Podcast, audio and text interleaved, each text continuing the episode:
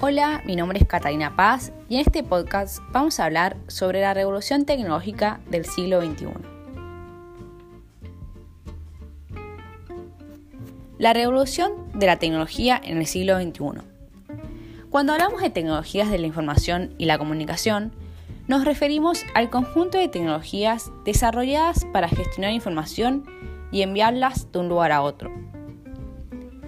Las TIC tecnologías de la información y la comunicación, facilitaron y facilitan hoy en día la interconexión entre personas e instituciones a nivel mundial.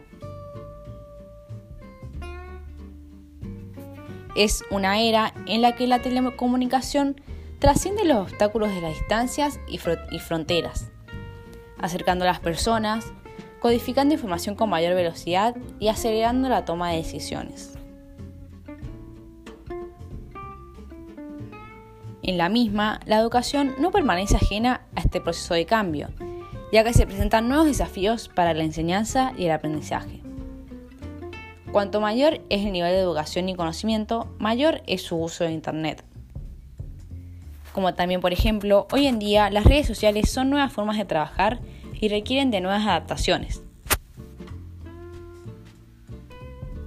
También existe lo que se llama brecha tecnológica, ¿Qué es la diferencia socioeconómica que existe entre las comunidades que tienen acceso a Internet y aquellas que no tienen acceso a Internet. Se refiere eh, a las desigualdades que se presentan en todas las TIC.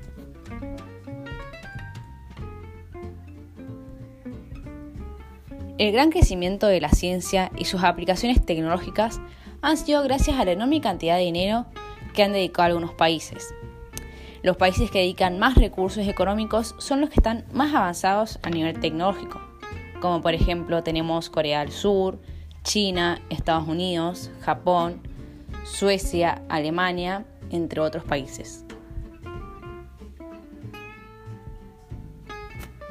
Gracias a las inversiones en los avances científicos, se permite la evolución imparable de la tecnología de la información, la transmisión de la información, las redes sociales.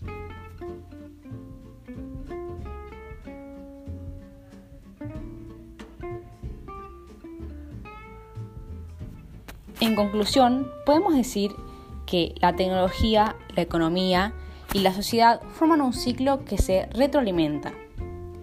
Cuando la tecnología avanza, la economía crece y la sociedad progresa. Las TIC han cambiado nuestras vidas y nosotros debemos adaptarnos a los cambios para poder progresar. Hoy en día estamos en la tercera revolución industrial.